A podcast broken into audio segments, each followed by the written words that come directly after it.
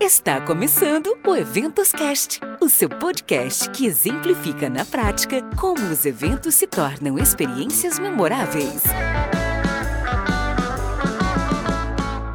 Essa temporada tem o patrocínio da Copas Tour, gestão de viagens e eventos corporativos.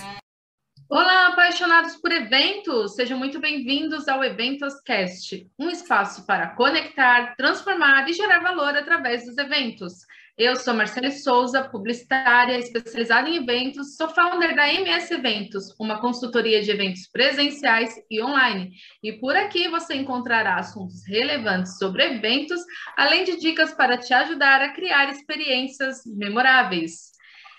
E para essa conversa de hoje, tenho aqui comigo a Giovana Januzelli, ela que é diretora executiva da LAGEV, Associação Latino-Americana de Gestão de Eventos e Viagens Corporativas, e é parceira aqui de co-brand do Eventos Cast.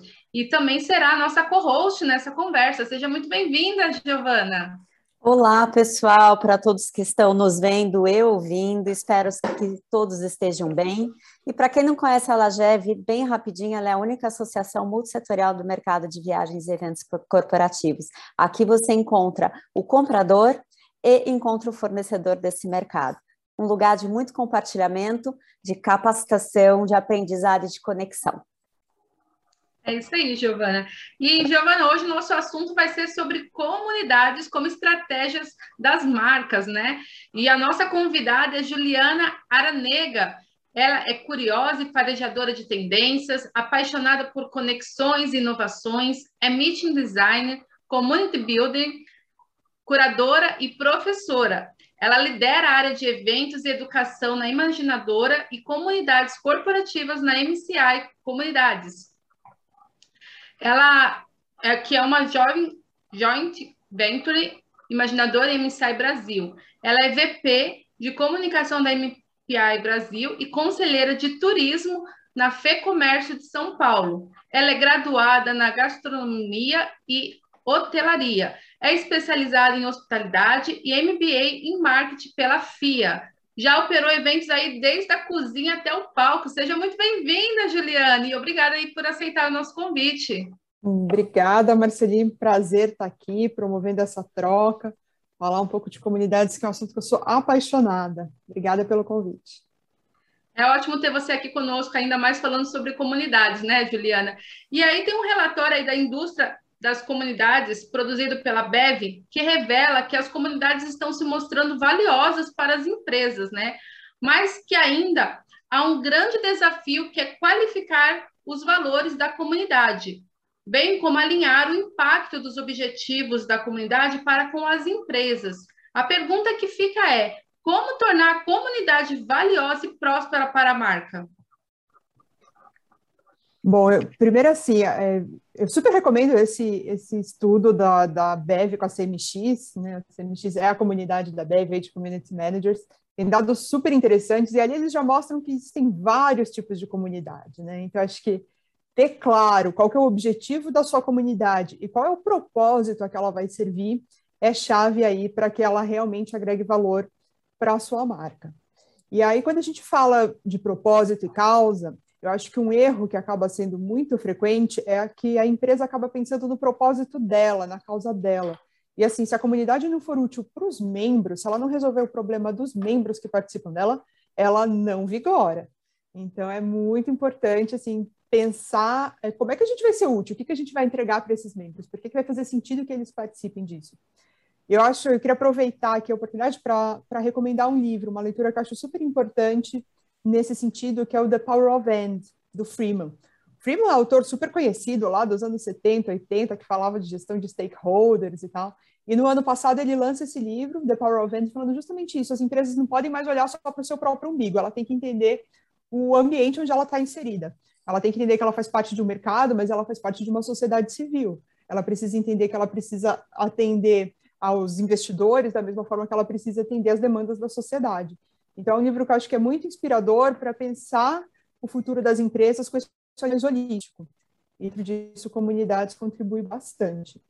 E aí, assim, para ela ter sucesso, só para fechar aqui a resposta, eu acho que, assim, comunidade não é uma ferramenta de curto prazo, é uma ferramenta de médio e longo prazo. Então, assim, ter muita persistência, ter muito foco é muito importante. Então, assim, precisa ter recursos alocados, recursos humanos, recursos financeiros para investir na comunidade, entender que não é em seis meses que você vai colher frutos gigantescos, entendendo que ela vai crescendo ao longo do tempo e vai se fortalecendo e vai te trazendo melhores resultados. Então, acho que é isso. Muito bem, Ju, eu estou aqui pensando, né, a gente como Lact e, e, a Imaginadora e a própria Ju, é, eles estão super envolvidos com o nosso evento, que é um evento que já acontece há 17 anos, e essa, essa construção da comunidade e, e entender como servir à comunidade, né, e não servir ao propósito da marca, eu acho que é o, o, a diferença de você formar grupos no WhatsApp só para compartilhar conteúdo, e a outra diferença é você realmente fomentar uma construção em conjunta da marca. Muito bacana que você compartilhou aqui. É, mais uma pergunta, Ju. É, por pouquíssimas marcas elas tinham esse olhar tão apurado dessa construção da comunidade. É, o que, que você acha que potencializou? O Covid pode ter sido um motivo de poder ter potencializado esse olhar de comunidade, já que é possível nesse virtual a gente unir gente do mundo inteiro em torno de um tópico em comum, de uma marca em comum, de um, enfim, de uma causa comum, e, e quais são as estratégias que estão sendo adotadas para fortalecer e potencializar as comunidades? Bom, aqui, Gi, acho que a gente está falando muito para profissional de eventos, né? Então, acho que o profissional de eventos vai entender bem o que eu vou falar, porque a mudança foi muito grande, né, do, da nossa realidade. Então, assim, acho que a relação nossa com o tempo mudou, com as ferramentas mudou, com a forma da gente trabalhar, com a forma da gente interagir. Os eventos ficaram todos muito mais curtos, né? Se antes a gente fazia um LACT que tinha dois dias inteiros, que as pessoas se reuniam e estavam lá e trocavam e tal. A gente já viu um LACT esse ano, que foi uma jornada de três meses, né? Então, assim, essa jornada nada mais é do que a formação de uma comunidade. Então, os eventos, eles são estruturantes dentro da estratégia de comunidade, não existe uma comunidade sem encontro, seja esse encontro virtual, seja esse encontro presencial, mas o que ela potencializa nessa nossa nova circunstância, que de verdade eu acho que a gente não vai voltar nunca a ser o que a gente era antes, a gente só evolui, só vai daqui para frente, as comunidades elas possibilitam essa troca assíncrona, né? Então, quando você cria uma jornada, que você tem sim esses encontros, mas tem outras coisas que você troca, outros relacionamentos que você desenvolve de um, dentro de um ambiente que é seguro e que é assíncrono, que não precisa estar todo mundo ali reunido ao mesmo tempo. Então, a comunidade torna essa experiência do evento muitas vezes uma jornada de uma comunidade. E, e aí eu acho que assim, para a gente ter sucesso, que a gente usa de ferramentas, dentro da comunidade, uma coisa que é super importante é a figura do embaixador. Né? O embaixador, ele acaba sendo um multiplicador que gera a escalabilidade dessa nossa comunidade. Então, assim, a gente desenvolve, cria bons frameworks, bons modelos, né, para que a gente possa preparar esses embaixadores para que eles possam criar, ter atividades de forma autônoma, não dependam da gente. Então, assim, a gente descentraliza né, essa função de, ah, eu sou organizador do evento, eu tenho que fazer tudo e tal, e de repente você tem as pessoas mesmo criando iniciativas, tendo ideias, fazendo atividades, fazendo ações, trazendo conteúdos, é, muitas vezes até organizando eventos mesmo, de fato, é, para suas microcomunidades, né, para aqueles assuntos específicos que trabalha-se lá dentro. Acho que dentro da Lagev vocês têm isso muito claro com, com as comunidades todas que vocês trabalham, com assuntos específicos. Então, assim, deixa essas comunidades terem liberdade de criar, de fazer, dar ferramentas para isso, né? Então, é, prepare eles para que eles possam, de fato, fazer alguma coisa dentro daquilo que faz sentido para a estratégia macro da comunidade guarda-chuva e uhum. da Lageve, aqui, só para pegar o um exemplo. Então, eu acho que também trabalhar bem essa figura do embaixador e dar as ferramentas apropriadas para ele é fundamental. Muito bom, Ju. Já estou pensando aqui, Marcele, no próximo podcast, que são as dicas para se formar de fato uma comunidade, uma mãos à obra. E eu acho que a Ju pode voltar depois aqui com a gente para falar sobre isso. Ju, mais uma pergunta. É, você acredita que as comunidades elas estão alcançando um grau de maturidade em relação à diversidade, igualdade, inclusão, ou ainda vai levar um tempo para que isso fique mais maduro, até que as marcas percebam a necessidade de se posicionar publicamente a respeito. Hoje a gente vê várias marcas que falam a respeito, criam as suas comunidades, seus perfis, é, muito dentro de redes sociais, mas eu queria que você falasse um pouquinho dessa abrangência, se você vê isso como um marketing, se você vê isso enraigado mesmo da empresa, como uma causa motivadora, nós fizemos recentemente um trade talk sobre diversidade e inclusão e participaram grandes marcas com a gente que são representadas por pessoas que fazem parte desses grupos dentro das empresas e a gente vê empresas de fato atuando nessas comunidades. Eu queria saber um pouco da sua percepção sobre isso. Eu acho que as comunidades são reflexo da nossa sociedade. Né? Então, elas não são diferentes do que a gente vê pelo mundo aí. Então, acho que assim, sim, tem comunidades muito maduras, muito preparadas e muito estruturadas para isso, mas elas não são a regra. Elas acabam sendo a exceção. Uh, eu defendo muito que, assim, do, do dia zero da comunidade, você tem que pensar nisso, porque é muito mais difícil você fazer a transformação depois que a comunidade está formada. É um trabalho muito mais complexo do que se você pensar isso desde o planejamento, desde o dia zero dessa comunidade, pensar em tudo isso. E aí, pensando tanto para as comunidades quanto para o mundo em geral, eu acho que quando a gente fala de diversidade, equidade e inclusão, são três assuntos diferentes. E as pessoas tratam como se os três fossem uma coisa só. E aí eu acho importante a gente entender bem essa letra, porque acho que tem muito trabalho, acho que assim está muito mais avançado o tema da diversidade e está muito atrasado o tempo da inclusão e da equidade. Então assim, Sim, que legal. Vamos convidar gente diferente para estar tá aqui, né? E gente diferente é tem muitos recortes aí para a gente pensar. Mas assim, a gente está preparando o nosso espaço para receber essas pessoas. A gente está ouvindo elas de verdade, entendendo o que, que elas precisam, o que, que elas precisam de diferente do que a média das pessoas que compõem essa comunidade precisam, para a gente atender isso, porque não adianta a gente esperar que a gente vai ser diverso e que isso vai significar ser inclusivo e que isso vai significar ser equânime, que eu acho que é a parte mais difícil, mais desafiadora no final das contas, se a gente tiver um solo de monocultura, sabe? A gente não vai florescer, não vai frutificar se a gente estiver só plantando milho aqui, gente. Então, é, é preciso preparar bem esse solo, é preciso ouvir muito essas pessoas para que a gente de fato seja inclusivo e finalmente consiga alcançar a questão da equidade. Ju, adorei, porque olha, no, no Trade Talks eu aprendi sobre a diferença de diversidade e inclusão, e você reforçou isso agora. Agora, a equanimidade é outro ponto que a gente tem que acrescentar sempre nesse olhar, quando for falar sobre diversidade, porque o ambiente, como você falou, monocultural, ele não é propício para florescer uma comunidade realmente diversa, equânime, inclusiva. Muito bacana, Ju, muito legal. Eu acho que eu acho que a gente toma muito cuidado com a tokenização, né? De tipo, ah, a gente está montando uma comunidade, estou montando uma agenda de evento e ah, tenho que chamar alguém negro, tenho que chamar alguém LGBT, tenho que chamar alguém de idade diversa do público médio, tenho que chamar alguém com deficiência. E aí você está tokenizando a pessoa, você não está sendo inclusivo, você não está sendo equânime, né? Exato. Você está trazendo a diversidade, mas não está trazendo esse olhar. Então, acho que a gente tem que estar bem atento a isso e, de preferência, desde o primeiro dia de planejamento, olhar para isso.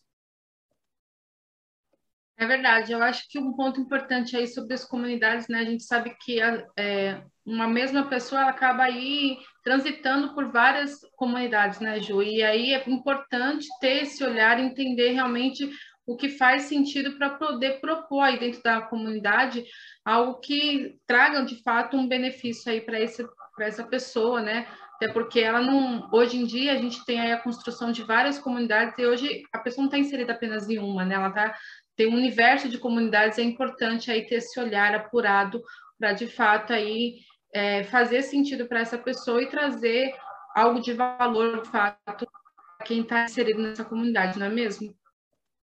Estamos chegando aí aos momentos finais aí do nosso episódio, mas eu gostaria que você desse as suas considerações finais para os nossos ouvintes e também indicasse aí como que as pessoas te encontram nas redes sociais. Bom, que eu queria deixar aqui de mensagem final é que eu acho que é um pouco chovendo molhado, mas às vezes é bom a gente repetir algumas coisas. O mundo está mudando muito rápido.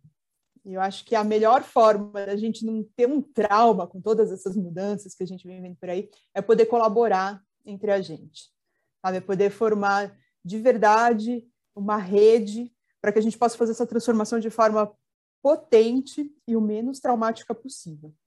Eu acho que as empresas que estão genuinamente dispostas a ouvir os seus diferentes públicos, elas com certeza vão ter mais êxito, mais sucesso e mais longevidade. Então, assim, participar de uma comunidade, eu brinco que é um exercício de bem-estar, porque a gente forma vínculos, a gente se sente útil, a gente se sente atendido muitas vezes, a gente precisa de uma ajuda, tem alguém lá para socorrer a gente.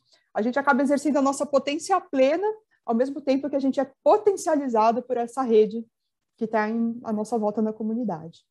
É, o David Spinks, né, que é, é, o fundador da CMX e, e, lançou esse livro um ano super legal, The Business of Belonging, é, ele fala sobre os nossos superpoderes. Né? Eu gosto muito dessa analogia que ele faz. Todo mundo tem aquela uma coisa que você parece que só você faz. Mas tá aqui, o marido da Gi faz cerveja.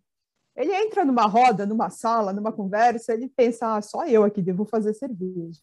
Né? Eu, eu faço minha kombucha aqui, meu fermentado de chá quente, e às vezes parece que ninguém sabe do que, que eu estou falando e tal. Mas quando você começa a contar isso para o mundo, você começa a encontrar outras pessoas que pensam, que gostam das mesmas coisas, que passam pelas mesmas dores que você. Isso cria uma conexão instantânea. Isso cria uma comunidade à volta ali naquele momento. E aí, de repente, você já tem uma liga ali de super-heróis com superpoderes que podem se ajudar e que podem construir. Então, acho que a mensagem final é assim: acreditem no poder da comunidade, porque é ela que vai nos levar para onde a gente quer de fato chegar. E, bom, sobre minhas redes sociais, eu sou Juliana Aranega, estou como Juliana Aranega, só tem eu, não tenho nenhuma homônima. então, é fácil, eu não sou mais ativa, mas estou por lá, se alguém quiser falar comigo, mandar inbox, mandar mensagem no privado, estou super à disposição. É isso aí, Gil. Obrigada pela sua participação, de estar aqui conosco no Eventos Cast. Muito obrigada mesmo. Bom, Gi, é, acho que cada vez mais né, as marcas elas vão precisar aí ter um amadurecimento em relação às suas comunidades e gerar de fato aí pertencimento e relacionamento com o público, não é mesmo? Completamente.